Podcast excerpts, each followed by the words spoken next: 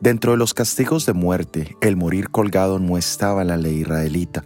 Se colgaban los cuerpos de ciertos malhechores una vez que habían sido ejecutados, como una señal de advertencia para los demás, pero el cuerpo debía ser enterrado antes de la puesta del sol. Esta práctica era considerada una maldición, ya que los que recibían este castigo eran blasfemos o personas que habían cometido crímenes horrendos.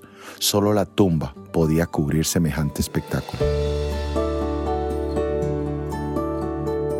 El apóstol Pablo en Gálatas capítulo 3 versículo 13 nos dice, Cristo nos redimió de la maldición de la ley, hecho por nosotros maldición, porque está escrito, maldito todo el que es colgado en un madero. La crucifixión de Jesús era considerada una maldición. Jesús fue ejecutado por un método romano de ejecución que buscaba inferir dolor a sus víctimas quienes eran terribles criminales. Jesús fue tratado como tal.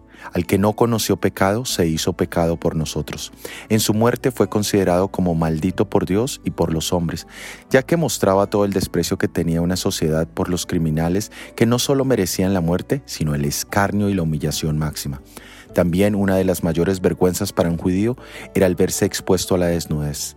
Jesús experimentó en su muerte el peor castigo humano y la peor consecuencia de parte de Dios. Pero eso es lo que nosotros merecemos por nuestro pecado por nuestra traición al Dios del universo. Pero Jesús tomó nuestro lugar y en cambio nos ofrece la esperanza de la vida eterna, no por méritos nuestros, sino por su perfecta vida y completo sacrificio. Soy Óscar Oviedo y este es el devocional Jesús en 365 días.